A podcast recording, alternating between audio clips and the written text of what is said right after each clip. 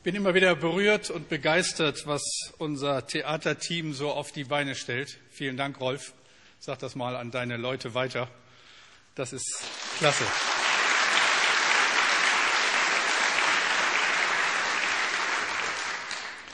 Aber es geht euch sicherlich so wie mir oft bei diesen Stücken, man weiß nicht, ob man lachen oder weinen soll. Und man denkt so, oh Klaus, wenn du mal 70 wirst oder 80 oder 90, wie wirst du sein? Wie wirst du sein? Wir reden in diesen Wochen über die Liebe, auch über die Liebe zwischen den Generationen. Wir reden über Liebe, die echte Freundschaft bewirkt. Wenn die alt gewordene Tante nur noch ein Thema hat, ihre Krankheiten, ihre Marotten, wie ist das dann mit der Liebe? Ich hoffe, ihr erinnert euch ein bisschen an den letzten Sonntag. Gott interessiert nicht, wie gut wir über die Liebe reden. Er will wissen, ob wir Liebe leben. Mit Sicherheit hattet ihr in der vergangenen Woche Gelegenheit dazu. Ich war erstaunt, wie hin und her die Leute, die ich so getroffen habe, sich doch sehr intensiv mit diesem Thema beschäftigt haben und wie so mancher durchaus einen Blick bekommen hat für die Situation, wo Liebe gefragt war. Das ist eine besondere Zeit und das Thema betrifft uns. Ich dachte so, es ist fast ein bisschen wie bei einer Operation. Schmerzhaft, wir würden sie gerne vermeiden, aber sie ist absolut nötig, um Gesundheit wiederherzustellen. Manches, manche dieser Themen, die Gott uns ans Herz legt, sind wie so eine OP. Wir würden sie am liebsten ausklammern, aber sie sind nötig, um Gesundheit wiederherzustellen. Wenn solche Dinge hochkommen, dann sind wir gefordert, brauchen vielleicht sogar Hilfe, sollten vielleicht sogar das Gespräch suchen. Wir feiern heute Gottesdienst und leiten die zweite Woche der Aktion ein. Und das Thema heute ist, wir haben es schon gesehen, wie Beziehungen entstehen, der Beginn echter Freundschaft. Ich glaube, wir sehnen uns alle nach wirklich richtig guten Freunden. Ich habe so ein Lieblingslied aus meinen jungen Jahren von Simon Garfunkel, Bridge over Troubled Water. Ich denke, viele von euch kennen das. Da wird Freundschaft beschrieben. Freundschaft ist wie eine Brücke über einen reißenden Strom, einen reißenden Fluss. Etwas, was uns Angst macht, aber wo jemand da ist, der uns hält. Aber wie entsteht echte Freundschaft? Wie entsteht diese gegenseitige Achtung, dieser Respekt, der absolut dazu nötig ist?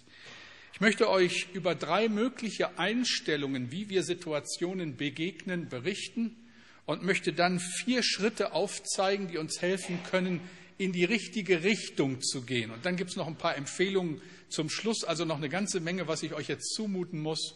Aber wir haben ja Zeit. Nicht alle Zeit der Welt, aber Zeit. Ich lese uns zunächst den Predigtext aus Lukas 10. Eine bekannte Geschichte. Lukas 10, die Verse 30 bis 35. Jesus antwortete ihm mit einer Geschichte. Ein Mann wanderte von Jerusalem nach Jericho hinunter. Unterwegs wurde er von Räubern überfallen. Sie schlugen ihn zusammen, plünderten ihn aus und ließen ihn halbtot liegen. Dann machten sie sich davon. Zufällig kam bald darauf ein Priester vorbei. Er sah den Mann liegen und ging schnell weiter. Genauso verhielt sich ein Tempeldiener. Er sah zwar den verletzten Mann, aber er blieb nicht stehen, sondern machte einen großen Bogen um ihn. Dann kam einer der verachteten Samariter vorbei. Als der den Verletzten sah, hatte er Mitleid mit ihm. Er beugte sich zu ihm hinunter und behandelte seine Wunden. Dann hob er ihn auf sein Reittier und brachte ihn in den nächsten Gasthof, wo er den Kranken besser pflegen und versorgen konnte. Als er am nächsten Tag weiterreisen musste, gab er dem Wirt Geld und bat ihn, pflege den Mann gesund. Sollte das Geld nicht reichen, werde ich dir den Rest auf meiner Rückreise bezahlen.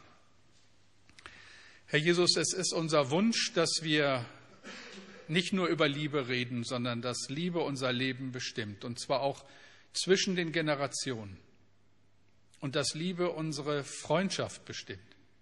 Herr, dass es zu echter Freundschaft kommen kann, weil wir Liebe leben. Das schenk uns bitte.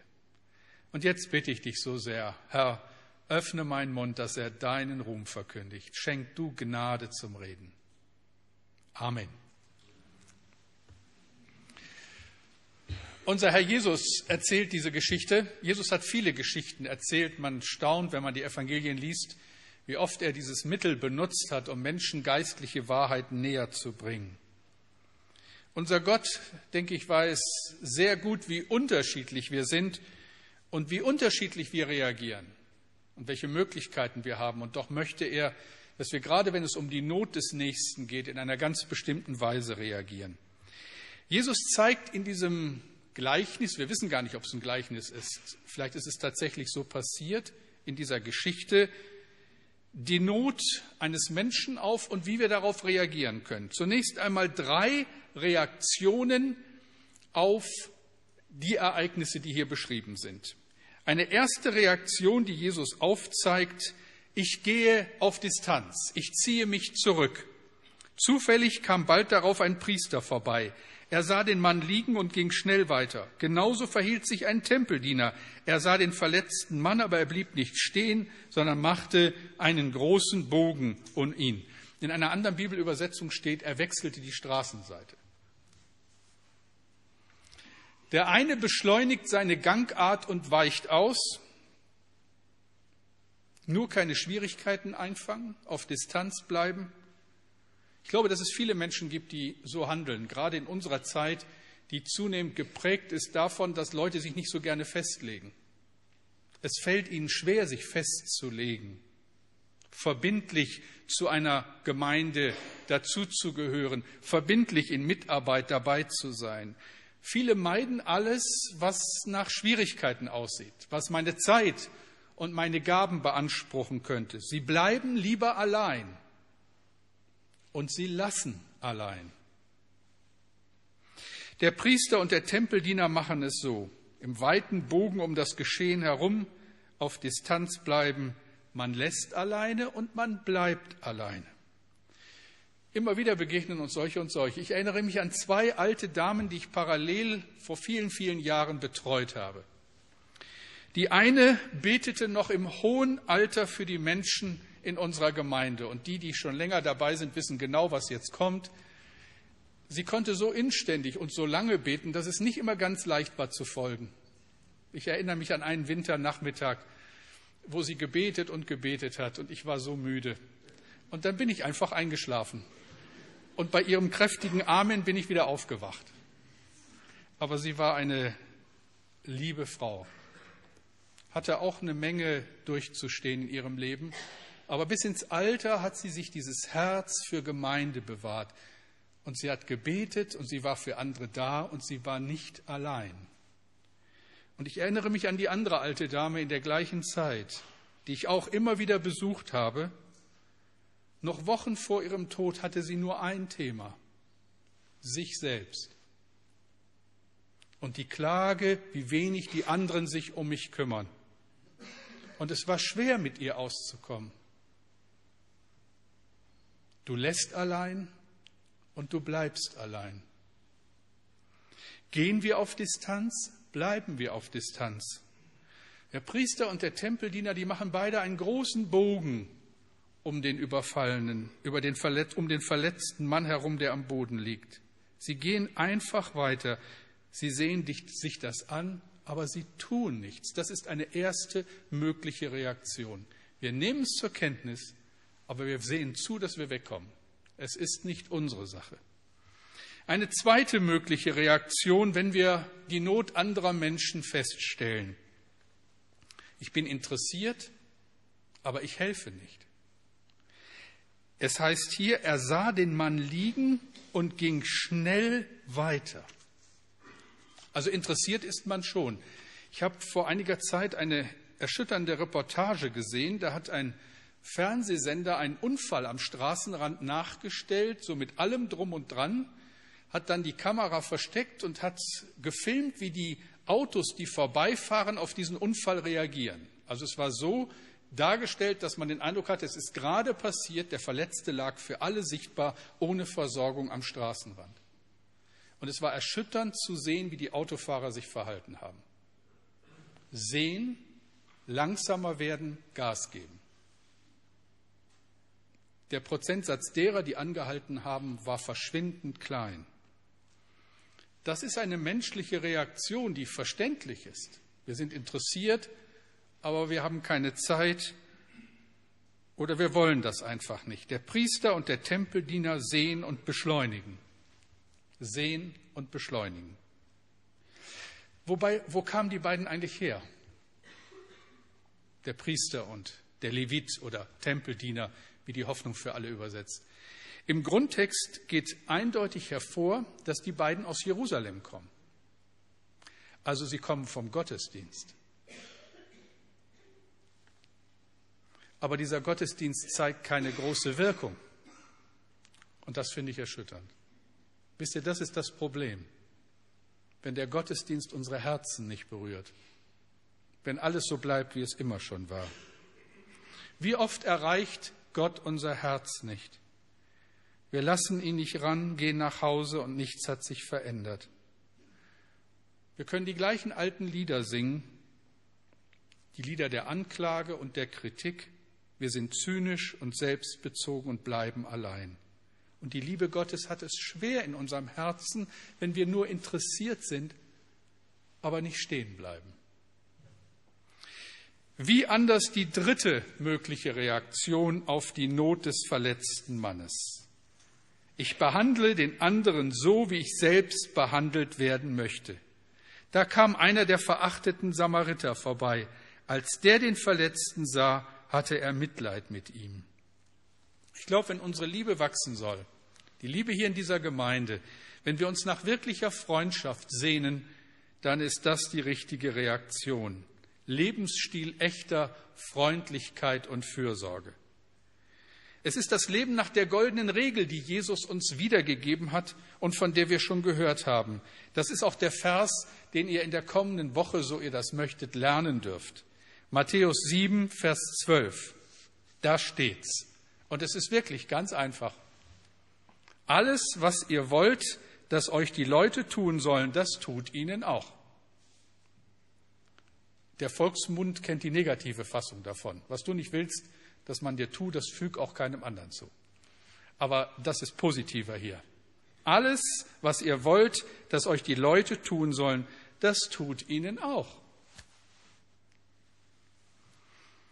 Ich will vier Schritte aufzeigen, die das entfalten sollen und uns helfen sollen, das auch wirklich zu leben.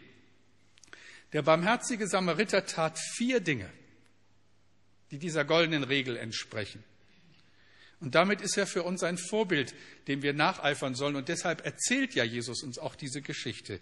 Vier Dinge, die uns helfen, freundlicher und liebevoller miteinander umzugehen. Also wenn du die Distanz leid bist, wenn du dich nach echter Freundschaft sehnst, dann hör jetzt ganz genau zu. Ich glaube, ihr merkt schon an dieser Stelle, der Schlüssel zu diesem ganzen Thema ist immer wieder der, ob wir das wollen. Wenn ich das nicht will, mach jetzt die Ohren zu und hör nicht hin. Ja, das hat keinen Sinn. Ja, wenn ich keine Freundschaft will, wenn ich nicht ein Mensch sein will, der anderen in Liebe begegnet, dann ist das, was jetzt kommt, für mich wenig von Belang. Aber da, wo ich eine Sehnsucht danach habe, wo ich auch manchmal denke, Herr, ich möchte, ich möchte nicht im Alter alleine sein. Ich möchte die Weichen richtigstellen. Ich möchte Freundschaft leben in meiner Gemeinde. Wenn du das willst, dann hör zu. Vier Schritte. Ein erster Schritt, ich habe ein Auge für die Bedürfnisse der anderen. Freundlichkeit, Fürsorge, Liebe füreinander fängt immer mit den Augen an. Ich habe einen Blick dafür. Wenn es um eine bestimmte Arbeit geht, um eine gemeinsame Aufgabe, ich habe einen Blick dafür, was die anderen brauchen. Ich habe nicht immer nur meine Sache im Blick. Wer die Bedürfnisse anderer Menschen nicht wahrnimmt, kann auch nicht helfen. Wie war das beim Samariter? Da kam einer der verachteten Samariter vorbei. Als er den Verletzten sah, hatte er Mitleid mit ihm. Das ist der entscheidende Punkt. Wenn wir in der Freundlichkeit gegenüber anderen wachsen wollen, dann werden wir die Sichtweise verändern müssen. Wir werden unseren Blickwinkel weiten lassen. Wir werden lernen müssen, die Not des anderen stärker zu erkennen. Freundlichkeit braucht zuallererst Sensibilität. Das heißt, so ein Feingefühl für den anderen. Was braucht er jetzt? Ich glaube, es fängt an mit der Zeit, die wir füreinander haben. Wir leben in einer hektischen Zeit. Und Hetze ist tödlich für Freundschaft und für wirkliche Beziehungen. Also, wer die Nöte um sich herum nicht wahrnimmt, der wird seine Geschwindigkeit verringern müssen. Musst du alles machen, was du machst? Könnte es sein, dass du vor lauter Betrieb betriebsblind geworden bist? Ich glaube, das kann man mit einem Bild deutlich machen. Wenn ich mit meiner Frau im Auto durch die wunderschöne Landschaft fahre, dann höre ich meine Frau sagen, oh Schatz, guck mal, ach, ist schon vorbei. Je nach Geschwindigkeit. Weil man hat gar keine Zeit, das aufzunehmen. Fahr mal dieselbe Strecke mit dem Fahrrad. Da kommen sogar die Männer ins Schwärmen. Ja, dann merken sogar wir, wie schön das ist.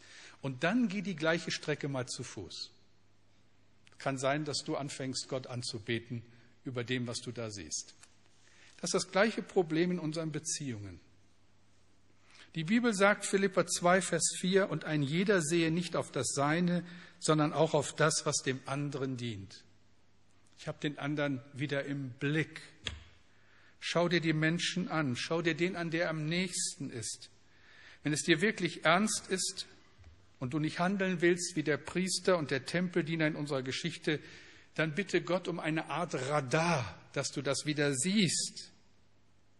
Siehst, wie Menschen um dich herum auf ein freundliches Wort, eine liebevolle Geste, eine Umarmung, etwas Zeit warten. Menschen in Not, die deine Hilfe, deine Ermutigung brauchen. Habt ihr in der letzten Woche an die Ermutigungskarte gedacht?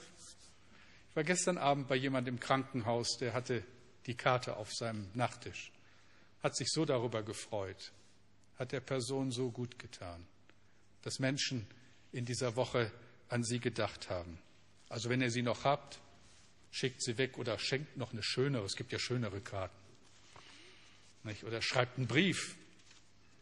In Zeiten von E-Mail ist ein Brief geradezu eine Offenbarung. Besonderer Akt der Wertschätzung.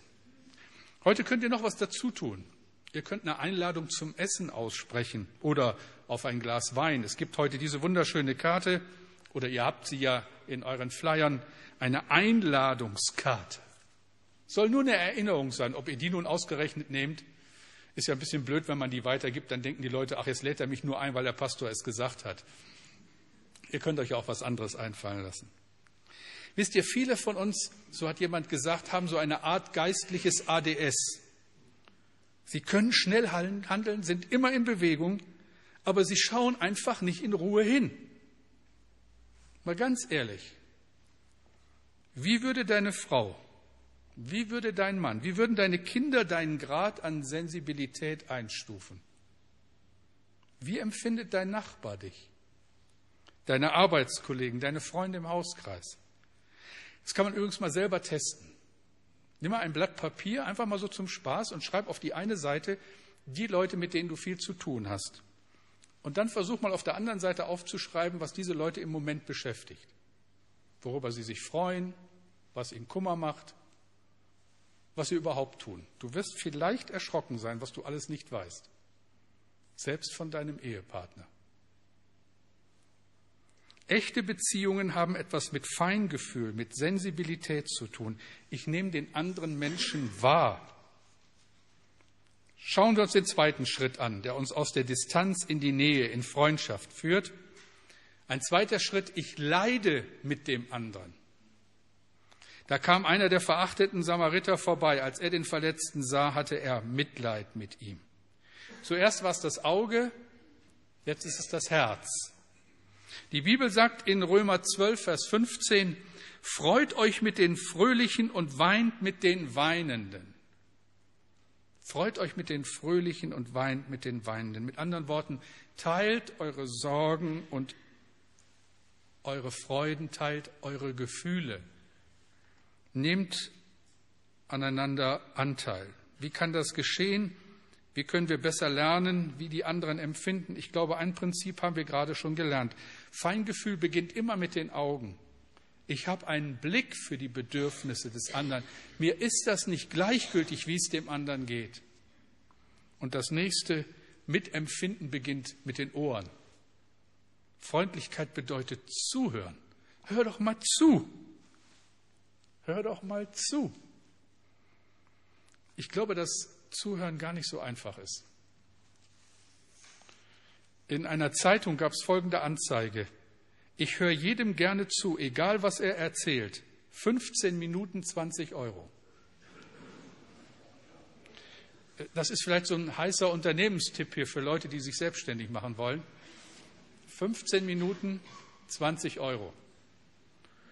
Freundschaft hat was mit Zuhören zu tun. Und dann ein kleiner Rat mal dabei. Wenn du dich nach Freundschaft sehnst, aber immer so den Eindruck hast, dass das nicht so richtig klappt, vielleicht solltest du mal anfangen, bloß zuzuhören. Nicht gleich alles bewerten, nicht gleich dein Rezept präsentieren, nicht gleich deine Krankheit erzählen. Ich sage mal ganz klar und deutlich, halt einfach mal die Klappe und hör zu. Hör zu, nimm den anderen mal ernst. Wer nicht richtig zuhört, gibt oft Antworten auf Fragen, die niemand gestellt hat und zeigt damit, dass er eigentlich kein wirkliches Interesse hat. Hör zu. Mitleid ist die Antwort auf zwei Grundbedürfnisse des Menschen. Einmal auf das Bedürfnis nach Verständnis und dann auch auf das Bedürfnis nach Bestätigung. Es ist gut, wenn ich merke, da ist jemand, der mich versteht, der nimmt mich ernst. Wie wird man solch ein Mensch? Ich glaube, dass Gott oft in unserem Leben Dinge zulässt, damit wir Menschen des Mitleids werden. Wir fragen ja bei bestimmten Dingen, die uns so passieren, Herr, warum mutest du mir das zu? Warum das jetzt? Warum heilst du mich nicht sofort? Warum änderst du meine Situation nicht? Warum muss ich durch diesen Scheuersack? Und Gott antwortet, damit du in Zukunft besser mit anderen Menschen empfinden kannst und ihnen hilfst. Manchmal muss Gott bestimmte Dinge in unserem Leben zulassen, damit wir anfangen, andere zu verstehen. Paulus schreibt in 2. Korinther 1, Vers 4, in allen Schwierigkeiten ermutigt er uns und steht uns bei, so dass wir auch andere trösten können, die wegen ihres Glaubens zu leiden haben. Wir trösten sie, wie Gott auch uns getröstet hat. Wir fühlen uns wohl in der Nähe von Menschen, die Leid hinter sich haben und die darüber nicht bitter, sondern sehr dankbar und sehr mitfühlend geworden sind. Wir fühlen uns verstanden und bestätigt. Und noch ein dritter Schritt, um anderen wie ein Freund zu begegnen. Ich will den entscheidenden Augenblick nicht verpassen. Ich weiß nicht, ob ihr das so bewusst gelesen habt in der letzten Woche, beziehungsweise es war ja Thema in den Kleingruppen. Es gibt Momente, Augenblicke, die Gott uns schenkt, wo wir in einer ganz besonderen Situation helfen können. Und es ist gut, wenn wir diese Situation nicht verpassen. Ich glaube, ihr kennt das alle, also ich kenne das zu Genüge. Eine Situation ist vorbei und ich sage, Klaus, und wieder hast du gepennt. Warum hast du nicht reagiert? Warum hast du dir jetzt nicht einfach Zeit genommen und hast dich hingesetzt und lass doch alles andere mal fahren? Und jetzt sei doch einfach mal da. Mir tut das leid, wenn ich mich dabei erwische, aber es passiert immer wieder. Und je länger, je mehr will ich den entscheidenden Augenblick nicht verpassen, der, der jetzt wichtig ist. Wichtiger als vieles andere Nebensächliche. Der barmherzige Samariter sieht, hört und er handelt. Es heißt hier, er beugte sich zu ihm hinunter und behandelte seine Wunden. Dann hob er ihn auf sein Reittier und brachte ihn in den nächsten Gasthof, wo er den Kranken besser pflegen und versorgen konnte. Der hat richtig investiert. Luther übersetzt, und er ging hin zu ihm, goss Öl und Wein auf seine Wunden und verband sie ihm. Liebe ist immer aktiv, Liebe ist immer erfinderisch. Der Samariter hatte keinen ersten Hilfekoffer dabei und einen ADAC gab es damals auch nicht. Ich weiß nicht, womit er verbunden hat. Wahrscheinlich hat er seine, sein Obergewand zerrissen oder sein Hemd, um zu verbinden. Er hat geholfen, weil Liebe immer aktiv ist. Er musste anhalten, er musste vom Esel steigen, er musste dem Überfallenen ganz nahe kommen. Er musste ihn gut ansehen, Auge in Auge. Freundlichkeit kann nie von oben herab erfolgen. In Sprüche 3, Vers 27 steht, Weigere dich nicht, dem Bedürftigen Gutes zu tun, wenn deine Hand es vermag. Weigere dich nicht. Der Samariter hätte ganz anders handeln können. Nicht rechts ranfahren, Augen geradeaus, Gas geben. Aber er hält an. Liebe erbarmt sich. Wisst ihr, das bedeutet, ich bin bereit, mich unterbrechen zu lassen. Freundlichkeit steht ja nicht im Terminkalender. Die gut sortierten unter uns hätten das vielleicht gerne. Mittwoch, 14. April von 14 bis 16 Uhr, Mitleid ist angesagt. Dann ist das wieder für 14 Tage erledigt. Das bist du oder du bist es nicht. Alle Zeit. Und die Frage ist, sind wir bereit, uns unterbrechen zu lassen? Nicht so, wenn das Telefon klingelt am Sonntagabend und gerade mein Lieblingstatort läuft. Was ist dann wichtiger? Freundschaften, Beziehungen, Menschen oder dass ich weiß, wie die Geschichte ausgeht? Auf den freien Abend verzichten und im Krankenhaus jemanden besuchen. Den eigenen Garten mal vergessen und jemandem anders, der es dringend nötig hat, bei der Hausarbeit zu helfen. So viele Gelegenheiten, Freundlichkeit, Freundschaft zu leben. Glaub mir, Gott kennt deinen Terminkalender. Ich glaube, da oben im Himmel gibt es den großen Abgleich.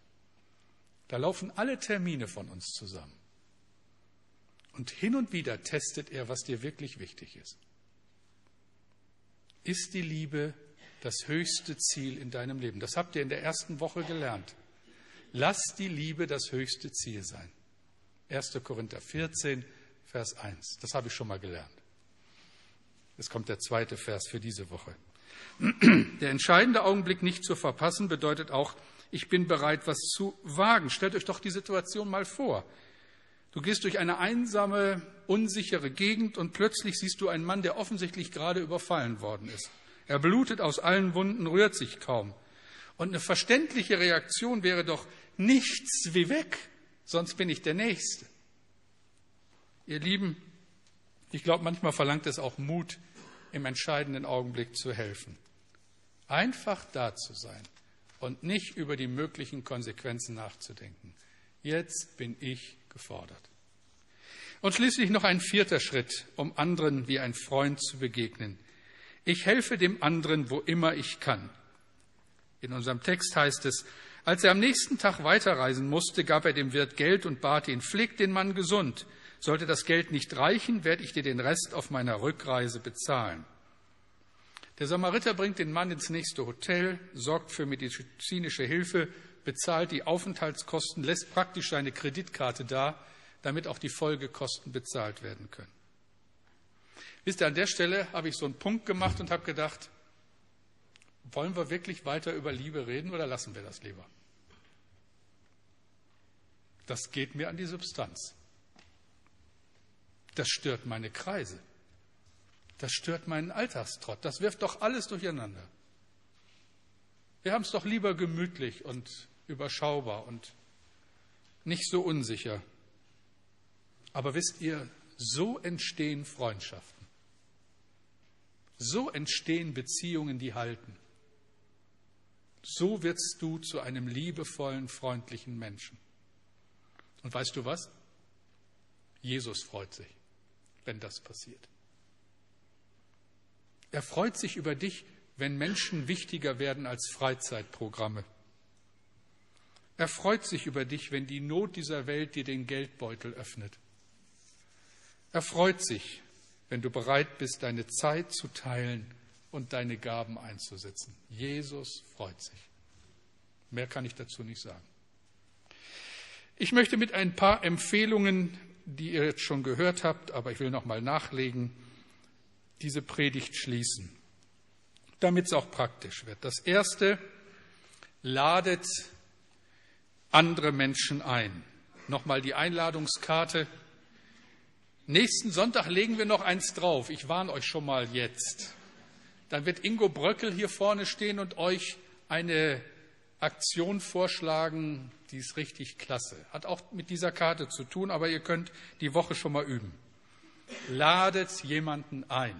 Vielleicht auch mal bewusst jemanden, den ihr noch nie eingeladen habt, von dem ihr so den Eindruck habt, ah, ob er mir so ganz liegt, weiß ich nicht. Das darf ich jetzt nicht sagen. Wenn du den einlädst, weiß er dann gleich.